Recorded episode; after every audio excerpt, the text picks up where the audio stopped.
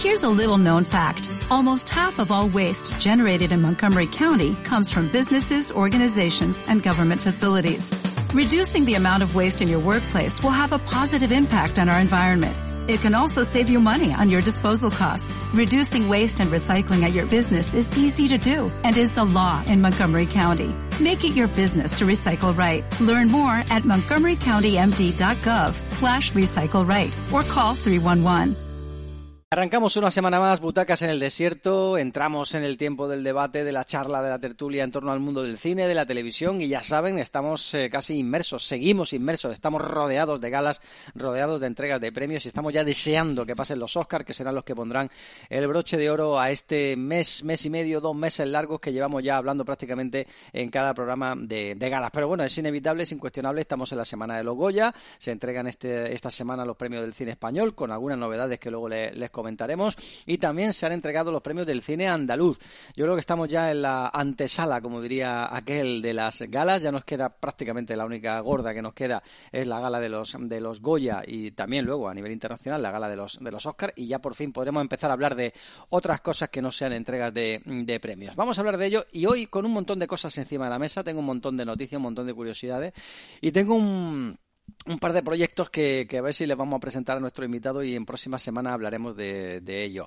Antes de nada, saludar a nuestros habituales contertulios. Don Paco Calavera, bienvenido, muy buenas. Muchas gracias, Pepe, ¿qué tal? Y don Evaristo Martínez, saludos. ¿Qué tal? Muy buenas. Aquí andamos para hablar un poquito de cine. Yo estoy un poco ya cansado, Paco Evaristo, de, de hablar tanto de galas, pero al final es es inevitable, ¿no? Porque es un poco el argumento, es como hablar de Nebulosa y del eh, Festival de Eurovisión si fuera un programa musical, todo el mundo hablaría de ello. Pues al final hay Nebulosa y la amnistía. Nebulosa y la amnistía. no hay más. Pues es una tertulia interesante. Dos temas muy cinematográficos, ¿no? Eurovisión y, la amnistía, que podrían dar para, para un auténtico, para una serie, ¿no? Para, una, para un serial, eh, más que para una serie. He atrapado en el tiempo, vivimos ahora mismo atrapado Tremendo, en el tiempo. ¿eh? Fíjate, el otro día hacía una reflexión muy divertida, Evaristo, perdona que, que ahora ya te, te paso para que me cuente un poco tu visión del tema de la gala, pero hicieron una reflexión muy divertida con el tema de Nebulosa, que es la, y la canción esta de, de Zorra, ¿no? que va que va a Eurovisión, y la comparaban con la famosa el famoso afer de las Bulpes en, en, televisión española en el año 83, creo que fue, en el programa de Carlos Tena, en Caja de Ritmo, y claro, decía, es que ya ha pasado un poco de tiempo de, de aquel eh, Bulpes, que por cierto acababa con doble S, y esta Nebulosa también con doble S, que, que digamos de alguna manera es como, como una especie de elipsis temporal, ¿no? Volvemos al mismo debate, a las mismas cosas y, muchos años muchos años más tarde. Pero bueno, al margen de Nebulosa, al margen de Eurovisión, Evaristo, lo del tema de la gala, ya cansado también, me imagino.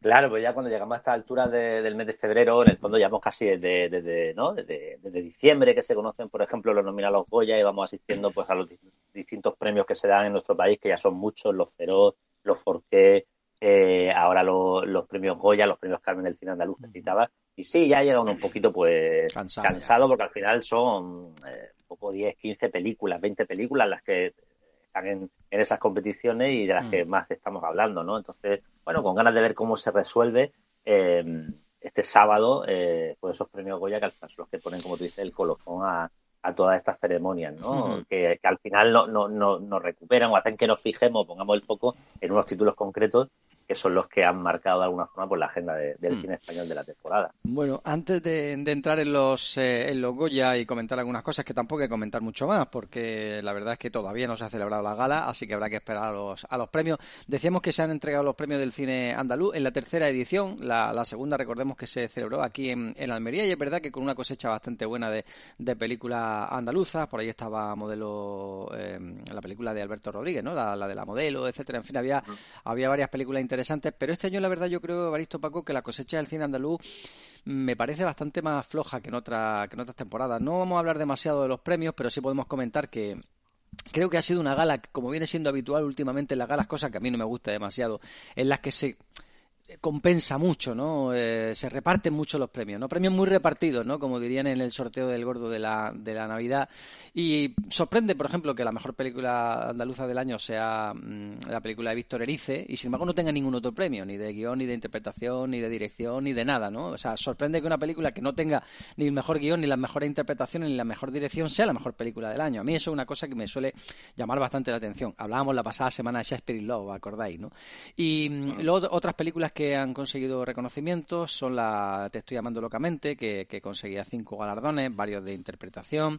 Eh, y luego también había otra película, Mama Cruz, que yo no la he visto.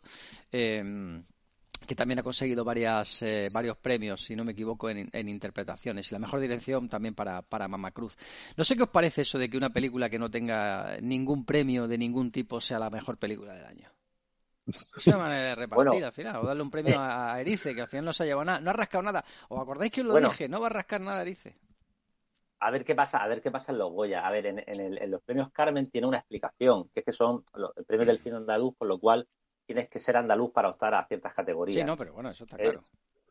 Eh, claro, pero me refiero ahí, entre directores solamente se pueden premiar a. Pero los andaluces siempre hemos sido ah, Vale, vale, vale. O sea, no premios que si no, son andaluces. Ah, vale, vale, vale. Claro, ah, es que claro. ah, yo pensaba que era en una, en una película andaluza. O sea, no, no, no. con, los premios, con los premios Gaudí pasa lo mismo. O sea, ah, aquí entramos a, lo que es el localismo, ¿no? O el mm. nacionalismo, o el autonomismo. claro, pero tienes que estar pensado, esa es la pregunta.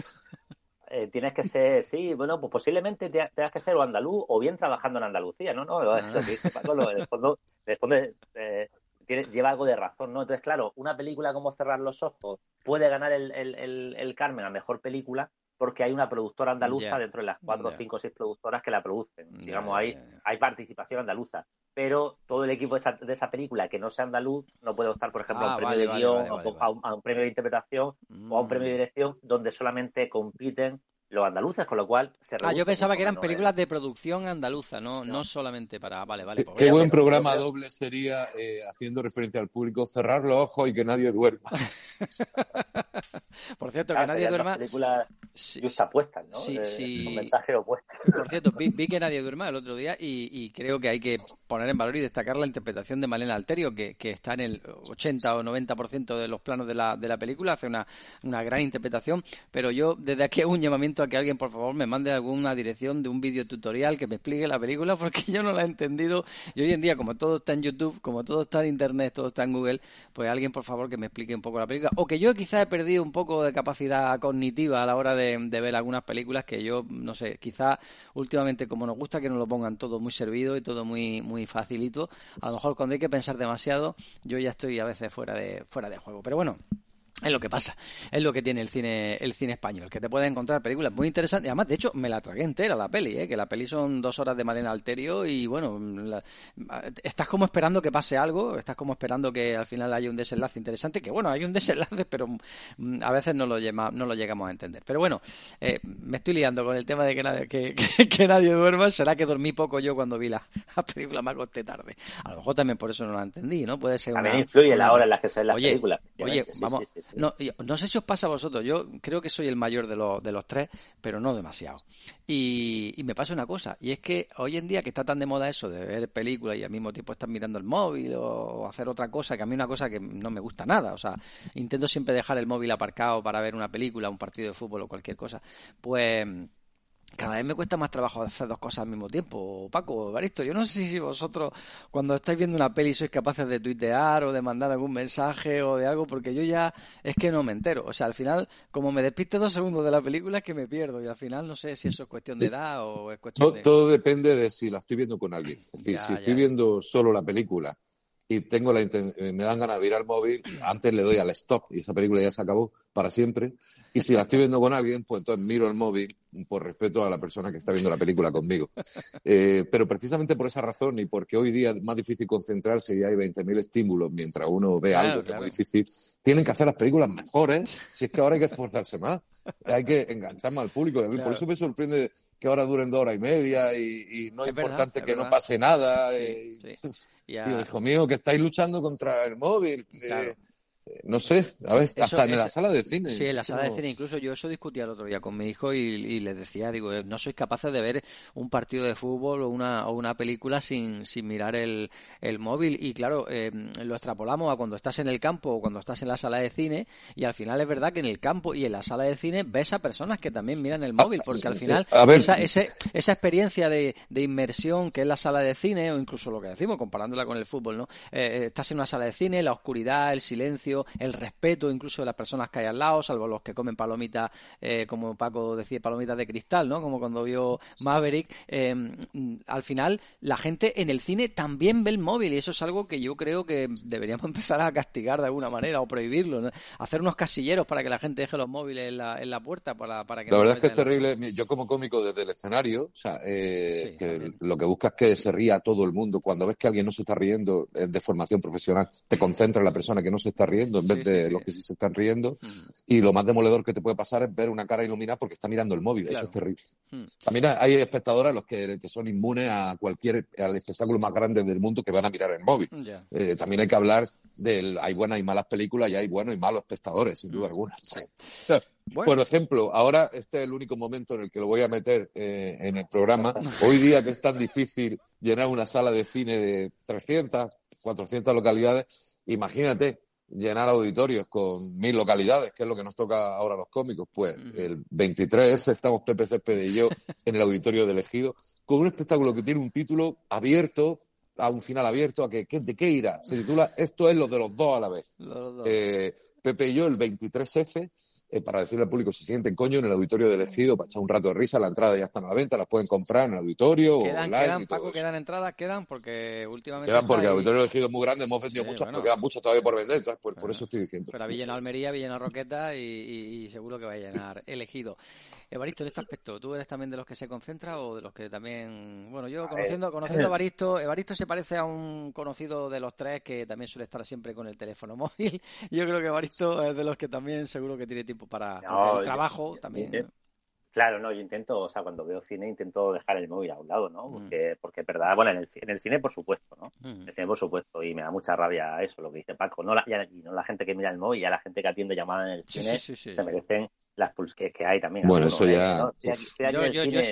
viendo, la película, uff, valentilla, valentilla. No, la gente se pone encima a contar su vida en el cine, que también alguna vez lo hemos visto, eh, se merece la expulsión. Eh, yo en casa sí intento dejarlo, ¿no? Porque es verdad que hora y media, dos horas, pues hay que desconectar, ¿no? Es complicado por, por lo que decís, los estímulos, ¿no? Que hay eh, y demás. Luego, lo que decís también es cierto, ¿no? Hay, hay películas que tienen su momento. Yo recuerdo, me hace mucha gracia una cosa que decía Carlos Pumares, que de qué película tú te pones a ver a las 4 de la mañana, ¿no? Sabéis que tenía el, programa Noctámbulo de Polo de Estrella y decía, bueno, es que claro, Ciudadano Kane es, muy buena, pero no es la película, decía él, que yo cuando llego a casa después de hacer un programa de radio me pongo a ver a las 4 de la mañana. Claro. Eh, me pongo a ver Terminator o El silencio de los corderos, no sé, no sé cuáles diría, ¿no? algo que también, hmm. Claro, hay películas que tienen su momento, ¿no? Hay películas que tienen su momento y ciertas peli un poquito más densas, pues he arriesgado ponerte a verlas a cierta, a cierta hora. Pero es, es, es verdad, ¿no? Que, que, cuando uno ve películas, ¿no? De, de tiempo atrás y, intenta recuperar algunos títulos pues, de los 80, de los 90 o incluso Maya y ve cómo en 90 minutos, 100 minutos te contaban una historia fantástica donde había giros de guion, pasaban cosas tal, pues es muy auténtica. A mí hoy, día, hoy día me parece un regalo, ¿no? Mm. Cada vez tiene más valor eso y cada vez se nota más la diferencia entre esas películas y las que se hacen ahora. Pero fíjate que pasa... Excesivamente largas, ¿no? Para mí eh, un poco el baremo de, de, muchas cosas es el padrino con duración. Y, por eso digo muchas veces de broma, a mí me parece eh, inmoral que, que un de Masterchef sea más largo que El Padrino 2, por ejemplo. O sea, que, tú te vas a ver Masterchef a las 10 y a las 2 de la mañana no ha terminado. Y, en ese tiempo ya habría visto El Padrino 2, que, es la más larga de la saga. Entonces, es un poco esa, esa es la medida ¿no? de, del tiempo. Muchas veces dice, bueno, si El Padrino 2 entiendo que se alarga por todo lo que me están contando, porque una película río, por lo entienden, ¿no? Sí. Pero hay otras películas que en hora y media o cien minutos se pueden despachar fantásticamente. Os voy a poner un ejemplo, Evaristo, de esto que estás diciendo, que el otro día es una cosa que pienso mucho últimamente.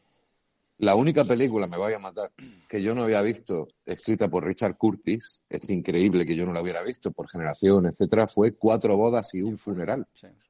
Porque en su mm. momento, no lo sé, esto que pasa a veces, de que se saturan tanto que, te da pereza y ya no la ves. Sí, de que era como eh, pastelazo. Sí, exacto. Pues la vi el otro día, no sé, dura 130 y tanto, no, no he llegado ahora. Mm. Y claro, dice, hay tanto en esa película, en esa duración de una hora y media, está tan bien contada, hay tantos personajes, los secundarios son fascinantes. Eh, personajes que salen poco y sin embargo te enamoras de esos personajes. Todo lo encuentro entre Hugh Grant y Andy McDowell, donde te cuenta una historia perfectamente, la capacidad de síntesis de decir, ¿para qué vamos a contar esta parte que no? Hmm. Vamos a emocionar y a inspirar al público. Hmm. en esta duración, esa perfección de un guion redondo y, de, y del tempo y el ritmo de una película. Parece que eso no importa tanto ahora en esas películas de dos horas y media, donde hasta si son incluso con vocación popular de superhéroes, etcétera, tienes que ver hasta la última conversación de café donde no pasa absolutamente nada y la narración no va hacia ningún sitio. y esto es terrible. Que eso que dice Paco es muy interesante porque hoy en día que tenemos estas plataformas, no sé, de, bueno, cualquier plataforma, Movistar, Vodafone, Orange, cualquiera, que tiene muchos canales, que se llama Hollywood, Extreme, no sé qué, no sé cuánto, que te están poniendo continuamente películas de los 90, películas de los 80, incluso de los primeros, de los primeros 2000. Eh, hay muchas de esas películas que cuando de repente te las encuentras te paras y las ves. Y fíjate, a mí me pasó el otro día una cosa curiosa y es que estaba viendo una película em, española, porque últimamente es verdad que estamos para ellos con la serie, estamos viendo más películas, estamos viendo una película y mm, mi mujer se, se quedó durmiendo. Tiene una explicación eso más allá de nosotros, que ahora te la digo, perdona. Bueno, decía que, mi mujer se quedó frita viendo la película, por, lo que decimos, porque cuando tienes niños y demás empieza a ver las películas muy tarde, diez y pico, once de la noche, al final te, puedes quedar durmiendo. Y entonces, em, en, el ejercicio que últimamente es muy habitual de, bueno, la paro y mañana la seguimos viendo, ¿no? que eso es algo que ya, que ya es algo normal, ¿no? y que una pena porque las películas hay que verlas en su totalidad para, para, para entenderla y contextualizarla. De repente cuando le doy al stop me salta uno de estos canales que estaban poniendo El Fugitivo, la película de, de Harrison Ford. Me la tragué entera mi mujer durmiendo en el sofá hasta, hasta las 2 de la mañana, yo tragándome el fugitivo, mm. que la había visto ya 20 veces, pero son ese tipo de películas que al final, cuando las vas viendo, las vas viendo y lo que dice Paco, o sea, qué cantidad de cosas te van contando, qué, qué, cómo te van metiendo en la, en la, historia, cómo empatizas con los personajes, con el bueno, con el malo, con lo que le pasa, eh, con la acción, incluso siendo una película de los 90 que tiene mm, acción y, y, además una... Allí entonces no había drones, allí se rodaba con helicópteros, se rodaba con cámara aérea, se rodaba con otro tipo de, de técnicas que ahora son muy habituales porque ahora mismo vemos esas, esas cámaras eh, aéreas impresionantes que pasan por, el, por los edificios, pero todo eso son drones y sabemos la facilidad que ahora eso supone. Antes no, antes había que montarse en un helicóptero, en una avioneta y, grabar esas escenas desde el aire.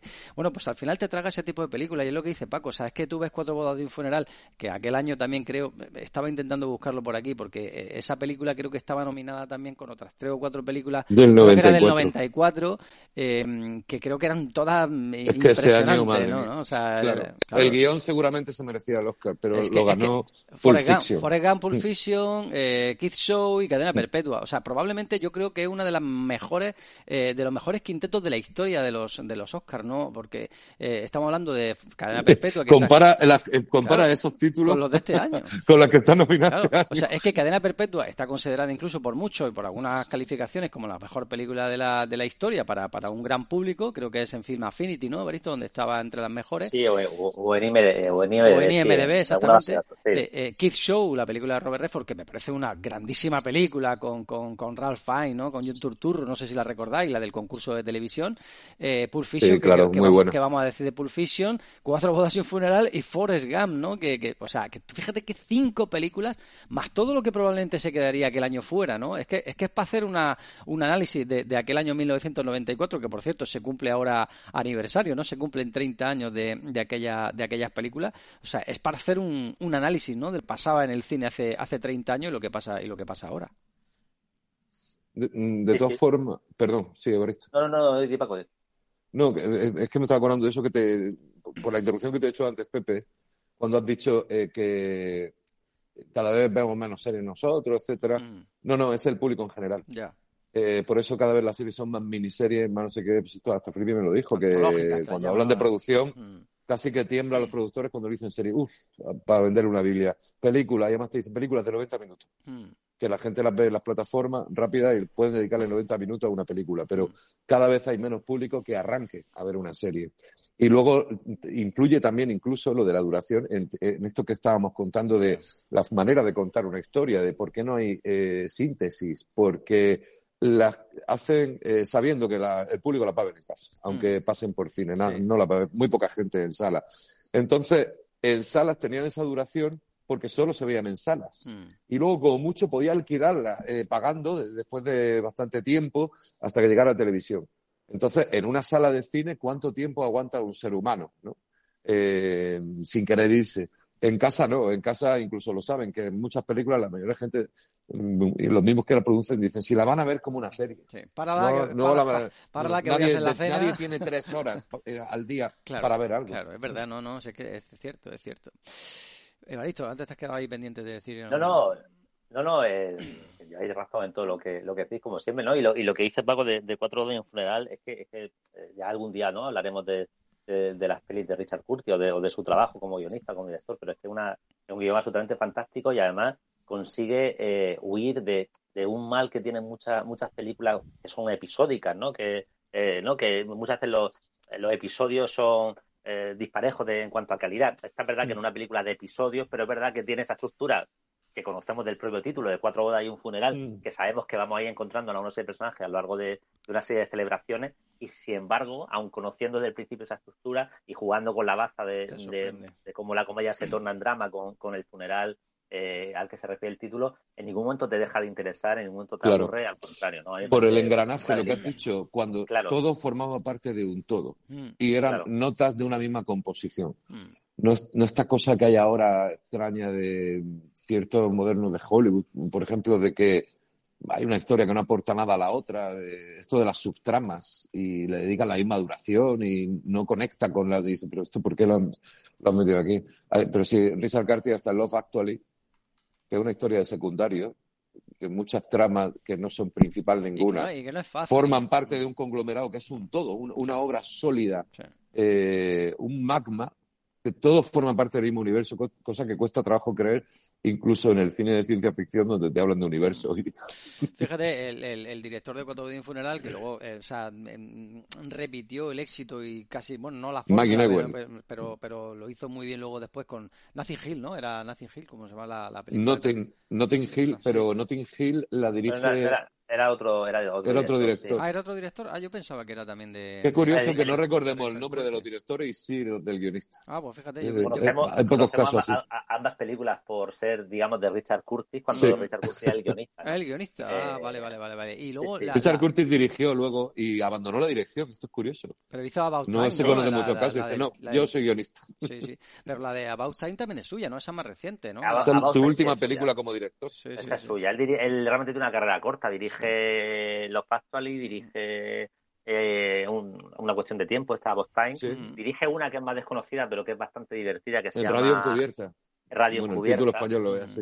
Eh, sí, eh, no sé, no, no recuerdo cómo se llama en inglés, sí, De- eh, que Eh, era... Pirate ¿no? Radio. The eh, Boat sí. Rocket. The- sí, exacto. Ah, Exacto, que es de una de un barco, ¿no? Que, Sí. que realiza misiones musicales piratas desde la Sí, costa. sí, Pues, sí. bueno, historia es muy buena. Sí, que estaba Bill y- también, ¿no? y- y Estaba Bill, bastante- estaba Sí. el- Sí, exactamente, Mm. bastante divertida. Y es verdad que él como, como, como director tiene una carrera cortita, ¿no? Y, Mm. y tal, pero bueno, tiene, te deja títulos eh, pues, fantásticos. Es que se pusieron Bueno, luego, también el guion de. War Horse de Spielberg es de él. Ah, sí. Ah, curioso. Sí, sí, luego tiene, claro, también otros otros otros guiones no tan cómicos, ¿no? Mm. Y eh, también era suyo el guion de otra peli que luego, bueno, no terminó de cuajar, que era esta de... que tenía cosas divertidas, Yesterday, ¿no? Ah, que dirigió Sí. Danny Boyle, Eh. la del tipo que Sí, el de los Beatles, solamente él, él recuerda que los Beatles han existido y tal. Esa- La idea es buena, pero esa- es verdad que luego la. Sí, la verdad. Oye, esa, esa Pero- película es buenísima en el concepto, en el, en el planteamiento. O sea, es la típica peli que cuando te la cuentan dices, ostras, esta la tengo yo que ver porque, porque el planteamiento es buenísimo.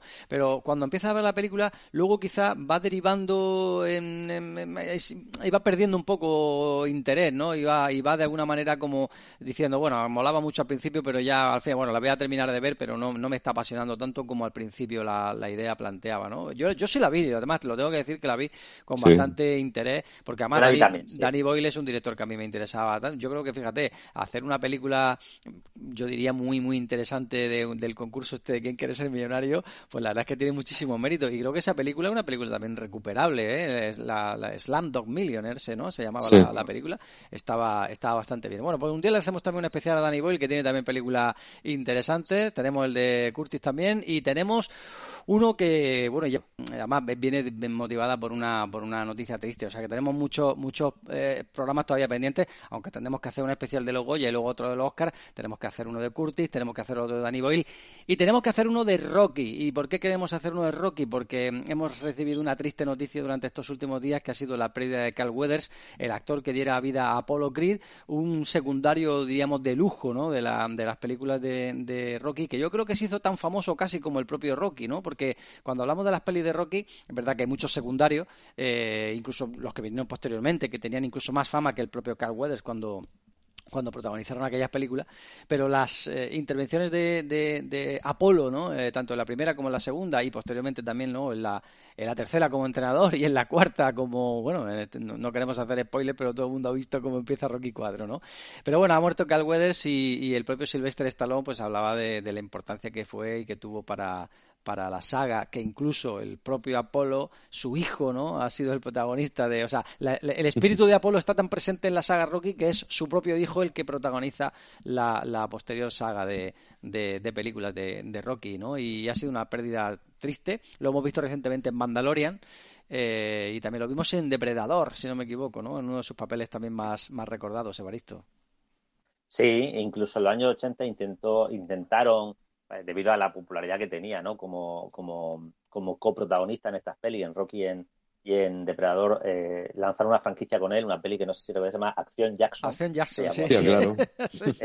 Intentaron hacer de él un, héroe de acción, pero bueno, no, la película no, no, no cuajó tanto, ¿no? Él, mm. es, verdad que era un buen coprotagonista, o sea, era el, el, el, muy bien ese rol de, del amigo o el antagonista en el caso mm. ¿no? de, de, depredador del protagonista eh, y sí que es una figura pues muy muy rotunda del cine del cine de acción de los hmm. del año 80. Yo no sabía, por ejemplo, como a veces me desconecto un poco del tema series que estaban de Mandalorian, lo, lo he lo he sabido ahora a raíz de los, obituarios y demás, hmm, porque había tenido ahí alguna alguna pequeña pequeña participación hmm. y es un personaje pues muy importante efectivamente en la saga Rocky, ¿no? El, la primera peli empieza como antagonista de Rocky, eh, el tipo al que él tiene que, ¿no? Al, al que Rocky tiene que, que vencer eh, pero luego va evolucionando en la saga hasta convertirse pues, en un, es que Apolo, Apolo en, un Sancho, ¿no? en un Sancho de, de, Rocky, ¿no? Apolo es realmente un poco el creador de Rocky en el sentido de que Apolo es el que le da esa oportunidad, ¿no? Es el que se inventa eso de que quiero pelear con un principiante, con un amateur, ¿no? Para,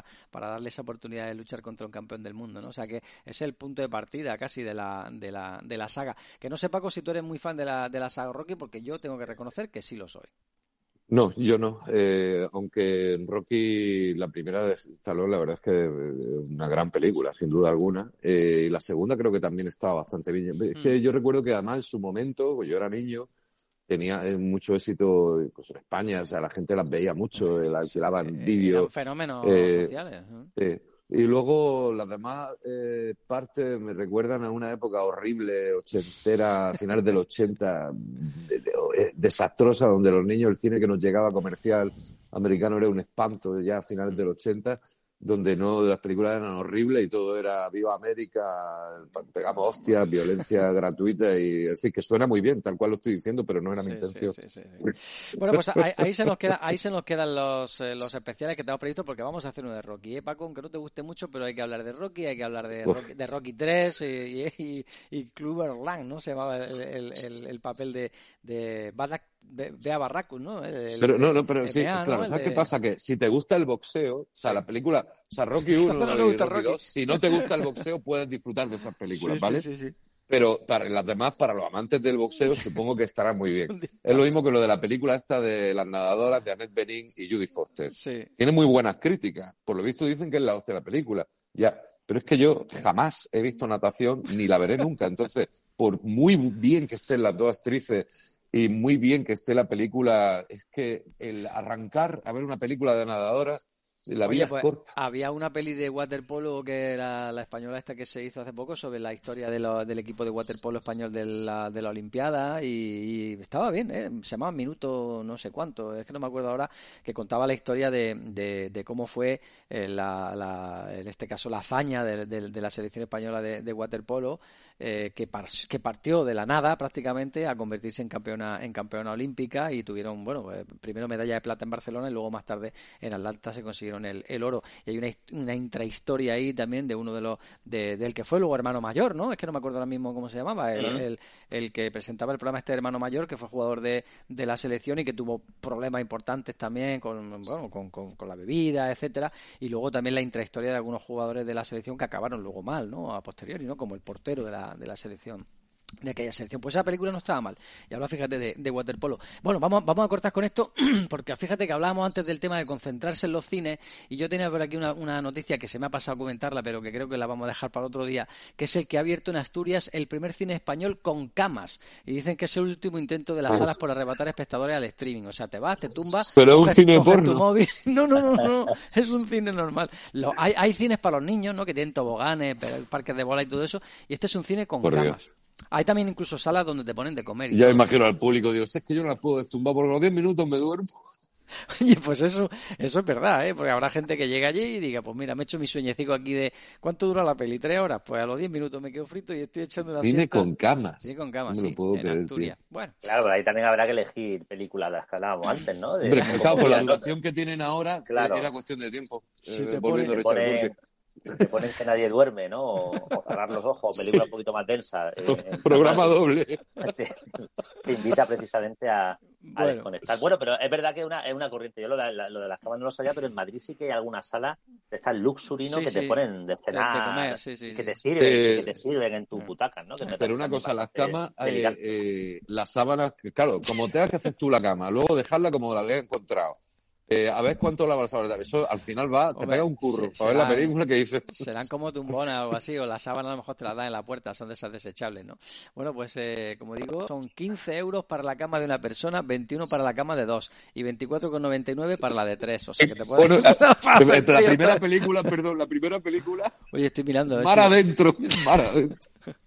Bueno, pues la verdad es que eh, es curioso, ¿no? Una iniciativa de una, de una sala de una sala de cine.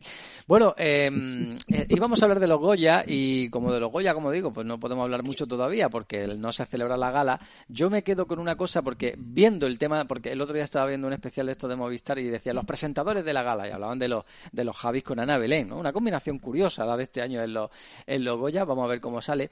Y, y viendo el tema de los Javis, que hace poquito pues, lo han ganado prácticamente todo con la con la Mesía, eh, yo estoy mmm, que me tiene todo loco la, la aventura de los Javi de, hacer una serie sobre Tamara, eh, Arlequín, eh, Dantes y, y, toda la, y toda la banda, de la que ya se han visto algunas, algunas imágenes, se han visto algunas eh, fotografías, sobre todo de quiénes van a ser quienes interpreten los papeles principales. Y Evaristo, yo estoy, yo estoy todo loco ya esperando que llegue, porque si hace unos días hablábamos, Paco, de claro, de lo que supone la, la reinterpretación de ese. Um, de ese universo friki ¿no? de, de, la televisión del late night de los años de los años 90 primero 2000 en, en España eh, llevarlo a la televisión y me da la sensación y, y, no sé si me voy a adelantar que va a ser un pelotazo de los que luego van a estar hablando en 20.000 programas de estos de la tarde, de los Sálvames y de todo eso, porque la serie va a dar de sí y vamos a recuperar a todos esos personajes que van a empezar otra vez a salir. En los programas nocturnos estos de, estos de entrevistas de los viernes, de los sábados, del corazón y todo eso, van a salir otra vez los arlequines, Dantesa y compañía contando todas las intrahistorias que no cuenta la, que no cuenta la serie. Yo no sé qué os parece el, el proyecto, porque también los Javis, por cierto, y en eso termino ya con ello, eh, van a hacer un remake de mi querida señorita si no me equivoco, la, la película que protagonizó José Luis López, López Vázquez. O sea, que Era de Jaime de Armiñán, sí, ¿no? Sí, sí, Jaime de Armiñán. sí, de Jaime de Armiñán. O sea, que fue una, una película que rompió en su momento también con, con la, no sé, la, la, censura, el cine español de aquel tiempo y demás. Y ahora los Javis se plantean hacer una, un remake, ¿no? Dicen que es un más que un remake, una reinterpretación de la, de la película. Y me parece, me parece curioso, ¿no? Porque no sé, eh, sí. los, los Javis son valientes, ¿eh? Yo creo que están haciendo cosas, cosas diferentes, ¿no? Son valientes y han creado una, no una marca, pero bueno. Una factoría, han, ¿no? Han, sí, una factoría o están dejando su sello en, en producciones, ¿no? Lo hablamos antes de, de Richard Curtis, pero realmente, por ejemplo, la, la serie de Tamara, de Superstar, está también Nacho Vigalondo. Nacho Vigalondo, de hecho, el, Nacho, Nacho, Nacho, Vigalondo la, la, va a dirigir. No, no, es que los Javis ah, producen. Ah, los, los Javis producen, producen, y él dirige. Sí, sí, los Javis producen, eh, pero han fagocitado, digamos, todo lo demás, ¿no? Eh, Paco Becerra comentamos también. Sí, el sí, estaba también ahí, sí. Escribe, escribe es, uno, es, uno, de los guionistas ah. y creo que Nacho Vigalondo va a ser este, el que dirige la serie, el que también la ha co-creado, pero es verdad que que los Javis que también van a impulsar este proyecto que decías tú, Pepe, de mi querida señorita, tampoco lo van a dirigir, lo van a producir. Pero bueno, ya han creado un, llámalo marca, sello autoral que, que se han convertido en populares, ¿no? La gente lo reconoce, ¿no? Independientemente de que dirijan o no. Y es, y es, particular. Son una marca, eh, sí, son... Sí, lo de Tamara por un lado me, bueno, me da cierto, me, causa cierta, cierto interés y por otro cuando ha empezado a decir que ahora estos personajes van a volver a salir en total, me, me, está dando al mismo tiempo mucha pereza. Con sí, sí, sí, sí, es que eso sí, eso sí. Muchísima pereza, pero mm. bueno, sí puede ser un acercamiento, ¿no? Hay por los actores que están detrás y tal, puede ser un acercamiento divertido pues a, unos años de, de, de, la historia, ¿no? De reciente de España, sobre todo de la historia catódica o televisiva, ¿no? Que están ahí, ¿no? Que son pues esa, esa erupción de crónicas marcianas, eh, que de alguna forma también estaba ahí, ¿no? En, en, Veneno, ¿no? Con el Mississippi de Pepe Navarro, ¿no? Ese mundo, ¿no? De, de, los late eh, nights, ¿no? Que se pusieron de moda en los 90. Pero, Baristo, eh, creo que la parte inteligente de todo esto es recuperar esa esencia, pero hacerlo desde la ficción. ¿Por qué lo digo? Porque cuando estos personajes o este tipo de, televisión se ha querido recuperar de alguna manera en la televisión, como producto, como programa, han fracasado. Y de hecho, hace poquito se hacía un, especial aniversario sobre crónicas marcianas, que salía Paspadilla y Sardá y, Carlos Lata y todo eso, y fue un desastre. O sea, no, no, tuvo, no tuvo éxito porque el, el producto en sí ya no atrae. O sea, eh, te atrae el recuerdo de ese, de ese producto, ¿no? De, cómo fue y lo que hablábamos. O sea, cuando veíamos Veneno y veíamos esos momentos en los que estaba en la televisión, ¿no? Con Pepe Navarro y demás, o cómo fue aquella intrahistoria también del descubrimiento de Veneno, te interesa el saber que eso ocurrió. Es que hay una diferencia entre la historia de Veneno y la historia de estos personajes, ¿eh? no es lo mismo. Sí, no, no, pero la historia de Veneno... Hay, mucho ingrediente ahí que, la diferencia. Yo, para mí, esa época... me imagino que el tono de la serie también será distinto.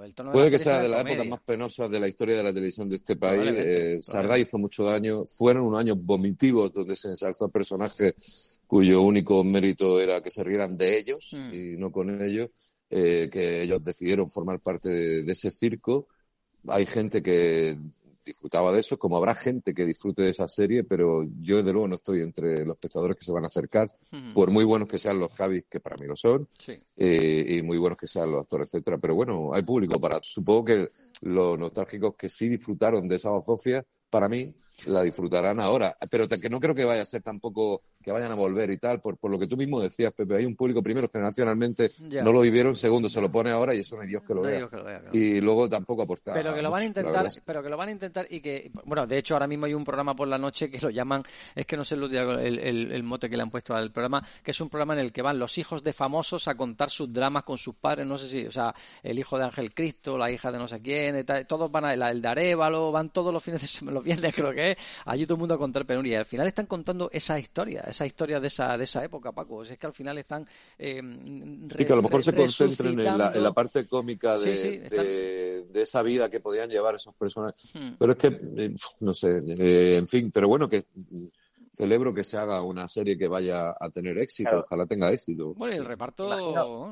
sí, el, reparto es muy interesante. Imagino hmm. que será también, tendrá un punto de no de, de mitificación, pero, sí de, acercarse, sí, mm. más que de paródico, yo creo que coger eso y hacer algo, algo de ficción, ¿no? Con, con todo ese universo, aun mm. siendo personajes reales, mm, la mayoría todavía vivos, ¿no? Y que de vez en cuando aparecen en alguna, en algún programa, ¿no? Imagino que a ellos les interesa contar esta historia desde el punto de vista de esos personajes que en el fondo, eh, bueno, pues eran eh, eran, están fuera del sistema televisivo, ¿no? O sea, están fuera del sistema, eran, entre comillas, freaks, ¿no? los, famosos freaks de, de, Y se, y se, y bueno, y, pasaron a formar parte del mainstream, pues con, con este programa, eh, con, este Dominicano Marcional, que hace mucho yo, por ejemplo, en alguna época lo veía mucho, ¿no? Al principio, porque es verdad que eh, empezó siendo un soplo de aire fresco, luego al final te, te metías en esa deriva que todo, todo, el mundo lo veía, ¿no? o sea, antes de, antes, de, antes de lo viral ya estaba Crónica Marciana, antes de que hubiera Twitter y demás, la gente veía Crónica Marciana y lo viral era comentarlo al día siguiente, ¿no? En, en, la universidad o en el trabajo, donde fuera, ¿no? Eh, y de alguna forma, pues anticipó, ¿no? A,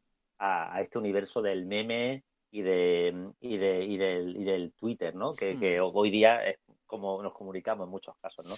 Pero bueno, a ver, a ver, a ver qué hacen, ¿no? A ver hmm. qué hacen. De dos formas, fíjate que con esto de que si funcionarían algunos, esa palabra tan bonita, formatos, hmm. eh, ahora, aunque no tiene nada que ver, porque aquí estamos hablando de un proyecto con una serie de ficción, con gente que tiene mucho talento detrás, que eso es un hecho, porque por muy mm, para mí cero interesante que sean los, personajes sobre los que vas, mm. hay gente con mucho talento detrás. Dicho lo cual, mm. eh, por ejemplo, creo que eso que hacían en Telecinco, Belén Esteban y compañía, los que comían pasteles eh, por la tarde en televisión, eh, en Netflix no está funcionando todo lo bien que esperaban. Ah. Nunca está en lo más visto entre el top de las porque el público de ese tipo de programas en porque, Paco, porque el público de ese tipo de programas es el público que se sienta por la tarde a ver la novela o a echar un rato de televisión Exacto. y no se pone a buscar que pagan dice cómo claro, yo pago Netflix para esto no, mejor no. es que ese, cada cosa tiene su público y eso es eso está claro y hay un público fiel y, y que todavía ve los canales la primera la segunda y Canal Sur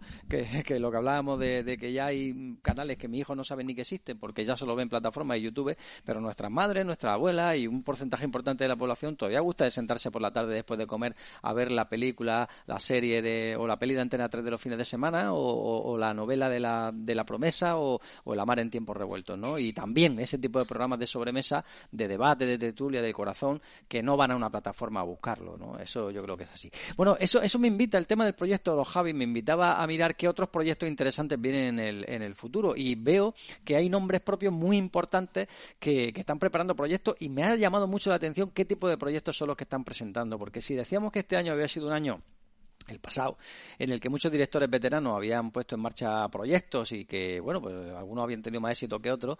Eh, decíamos que, por ejemplo, eh, Martin Scorsese, el director de, la, Los Asesinos de la, de la Luna, ¿no? que, ahora mismo está en Apple, eh, me he encontrado con el que va a ser su próximo proyecto y me ha llamado mucho la atención, porque ha confirmado que su próxima película va a contar la vida de Jesucristo, ojo al dato, porque ya habló, ah, de, ello, habló de ello en la última tentación de Cristo y también en, en Silencio, y que dice que va a ser una película de 80 minutos, Paco, ojo al dato, ni hora y media, y que mm, va a huir de la llamada religión organizada, ¿no? O sea, que, va a hacer una visión diferente de la vida de, Cristo, como dijo, en 80 minutos, y resulta cuando menos interesante. No, dice que no, que, él no es un religioso, digamos, no, es una persona excesivamente religiosa, eh, pero que él considera interesante contar la, vida. Bueno, eso ya lo hizo Pasolini. Sí, sí, sí. Eh, en el Evangelio según... San Mateo, ¿no? San Marcos, no, Mateo. San Mateo.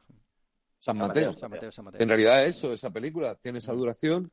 Eh, Pasolini, que era comunista, y no creo que fuese católico, ni siquiera creyente en, mm. nada, pero le fascinaba el personaje de Jesucristo. Mm. Y además tuvo esa cosa interesante de contar la vida de Jesucristo sin ese halo de Hollywood, de esa música épica, que está muy bien por otro lado, etcétera, sino hacerla como en, la época del neorrealismo, en blanco, y negro, con pocos medios, y, y, precisamente impacta mucho por esa misma razón, porque se puede contar también como eh, gente que conoce ahora mismo en la calle que te va a impactar igual la, historia, porque la historia es muy buena, sin, duda alguna. Fue polémica en su momento también. Bueno, y Scorsese que también está trabajando con eh, Spielberg, si no me equivoco, para hacer la serie, una serie del Cabo del Miedo creo, o sea, del, de lo que fue la, la, película, que ya en su día era un remake, ¿no? La, la del Cabo que era un remake, claro. un remake del Cabo del Terror, y en la que Robert De Niro eh, interpretó el que dicen que es uno de sus papeles más, eh, más emblemáticos, ¿no? El de abogado, el de abogado, abogado, eh, sal de ahí. bueno, pues fíjate, están preparando un, una serie, ¿no? De, del Qué fresco, qué, qué, qué, interesante suena ese proyecto. bueno, los, los, que, están ahí metidos son importantes, ¿no? Sí. Exacto. Sí, sí, no, no, lo son, pero es verdad que siendo ya una película que conocemos de otra película antigua, blanco y negro, que también no es tan conocida que está en España, pero también mm. está ahí, mm. pues no sé, me, parece mucho más atractivo, de luego, lo de una peli de Scorsese sobre Jesucristo de, de, de 80 minutos que, que, el otro el otro proyecto que tiene. Pues es curioso lo de Scorsese, no porque es verdad que aunque no sea eh, católico practicante, sí, pero la gastronomía está muy, muy influido por, por, por, la religión católica. bueno, perdón, ¿Scorsese dice, Evaristo? Sí. Scorsese. Pero Scorsese, creo que sí es católico. Sí, pero que no, no, no, se considera tampoco una persona que... ¿No? Católico a lo mejor heterodoso, ¿no? O sea, católico es, ¿no? De formación católica, no sé ahora si es, si es practicante. Pero es verdad que sí que está, y sobre todo en los años 70-80, bastante influido, muchísimo todo. Es que su fin es puro catolicismo. Claro, exactamente. toda la imaginería católica y demás, ¿no? Eh, eh, pero bueno, es interesante, es interesante. Mm. Pues si os parece interesante que Scorsese haga una película sobre Jesucristo, mm. os va a parecer también igualmente interesante que Mel Gibson haga la pasión de Cristo, pero en este mm, caso resurrección. Y parece ser que lo va a hacer en dos películas y ya viendo lo que hizo Mel Gibson con la pasión, cuando menos mm, te da un margen de confianza en lo que puede hacer con la resurrección. Pero sí que es verdad que la etapa de resurrección de Jesucristo es más complicada o, sobre todo con menos argumentos para contar, ¿no? Porque, eh, aunque bueno, no sé si luego se va a meter también en el tema también de lo que es la evangelización, etcétera, lo, lo, que fue el apostolado luego, ¿no? De, de, su, de sus discípulos. Pero bueno, la verdad es que el planteamiento es curioso e interesante y sobre todo tanto tiempo después, ¿no? Los fans de Marvel van a flipar porque eh, mejor superhéroe que Jesucristo ninguno. O sea, y, lo digo con, de verdad sin ninguna intención ofensiva ni irónica. Es decir, mm. es, la historia, es Riete de Superman. Quiero decir, tiene todo el ingrediente la, la, historia del cristianismo mm. para hacer un gran espectáculo, ¿no? independientemente de, de cómo quiera contarlo el director. Jesús, que estaba con los más desfavorecidos, que le hacen lo que le, hacen, luego resucita y hmm. lanza su mensaje, es el mejor superhéroe de todos los que hemos podido ver durante esta última década de Marvel y ah. Resurrección es la parte épica, es la parte fantástica, de hecho, eh, para el que no sea creyente, mm. pero que, que, es fascinante como espectáculo, sin duda alguna. Y que va, además la historia va a contar los tres días que van entre lo que, digamos, donde termina la anterior, ¿no? En la, crucifixión de, de, Jesucristo y el momento en el que, bueno, pues se descubre que ha, que ha resucitado, ¿no? ¿Os podéis creer que todavía no he visto yo eh, la, anterior? La pasión. porque sí, la veré en algún momento, pero todo el mundo que son dos horas de darle una paliza a un tío. Es dura, es dura. ¿Qué te parece a ti la historia, Barista? A mí me parece muy interesante. A mí Mel Gibson me A mí es que me encanta Mel Gibson, tío. Como cineasta, eh, me acerqué con bastantes reservas, ¿no? Como decía Paco, a la pasión de Cristo. No, no reservas por nada, sino reservas porque, bueno, eh, por toda esa, ¿no? Esa leyenda que tiene, de, leyenda que es real, ¿no? De, película cruenta. Y la verdad es que es dura, pero yo reconozco que me gustó mucho. La vi mm. tiempo después. Es una, de las, una, de las, películas más marcianas, ¿no? Que, que uno piensa que que, hemos visto en el último año. en cuanto al sentido de que es una película muy cruda eh, en cuanto a la violencia eh, y, contada, narrada, dialogada en lengua antigua, ¿no? O sea, una película que además Belgis dijo que no se podía doblar y que tenía que ir a gente a verla eh, con subtítulos en, en, cualquier parte del mundo, ¿no? Mm. y así fue y fue un y fue un taquillazo, eh, claro, para que veas que el público... millones, claro. Y, me parece también una película tremendamente interesante y, me, gusta muchísimo, la verdad, siendo dura, ¿no? Siendo, siendo muy dura, ¿no? Eh, entonces, el que vaya a emprender ahora la, la secuela o contar qué pasó en esos tres días posteriores, pues me parece, me parece también muy interesante, ¿no? Como, como cineasta católico también, que es Mel Gibson, ¿no? Y dándole protagonismo también a, otros personajes, imagino, que durante esos días pues, vivieron la, la, resurrección, ¿no? Vamos a ver cómo lo interpreta él, ¿no? Qué visión tiene de la, del, del, del hecho en sí, ¿no? De la resurrección. ¿Qué, ¿qué, ¿eh? explicación le da? Ya tuvo que pasar él mm, su propia crucifixión sí, la anterior no ha sido el Mel Gibson de los 80-90 en cuanto a estrella, ¿no? Pero bueno, ha mantenido una carrera interesante y la última peli que dirige, creo que la última o penúltima, es muy buena, hasta el último hombre. Esta peli con Andrew Garfield sobre un, ah, soldado que se declara objetor en la guerra, que tiene también mucho de de, místico, ¿no? O de, o de, o de con mucha iconografía. Sí, esa película, también. Esa película muy buena, muy, buena, Y, creo que es una de esas películas también con un mensaje que, que, bueno, que merece la pena, merece la pena tener valor. Nos queda muy poquito tiempo, pero es que hay tres o cuatro proyectos que también me parecen muy interesantes que comentar. Por ejemplo, eh, fíjate, voy a ir muy rápido con esto y luego nos paramos en el siguiente. Bueno, Tom Cruise que está preparando ya Top Gun 3 después del éxito de, de lo que fue Maverick, que, que, la verdad que funcionó bien y a mí fue una película que me, que me gustó, tengo que ser sincero. A mí fue una película que, que me pareció bastante interesante, sobre todo porque una y combina lo que es eh, esa esencia de, la, de, la, de, los 80, pero también un poco con la, con la actualidad. Will Smith, que ha confirmado eh, que va a rodar la segunda parte de Soy Leyenda. La pregunta es. Ojalá se de. Perdón el comentario. Ojalá se de una buena hostia. no lo digo porque tal y como termina Soy Leyenda, pues no sé yo qué explicación le va a dar o cómo va a rebotar el, personaje, ¿no? En la segunda parte. Que se está preparando. Huele a, desesperación.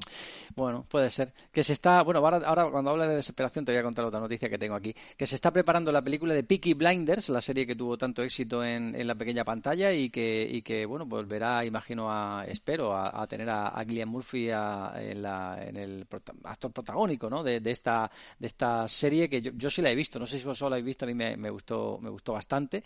Y, luego tengo por aquí dos, dos comentarios rápidos. Bueno, Tim Burton que va a dirigir un remake del ataque de la mujer de 50 pies. O sea, eh, fíjate, oh, la peli la peli de los años 50, ¿no? Por ahí, ¿no? Evaristo, esta, esta película, ¿no? Que, tuvo mucho éxito, digamos, es una de, la, de los clásicos de la serie, de la serie B, ¿no? Que hubo una, una versión que la protagonizó la de Daryl Hannah. Daryl Hannah, hizo una versión en los 90, ¿no? Pero bueno, era, yo qué sé, esa era, era flojita, ¿no?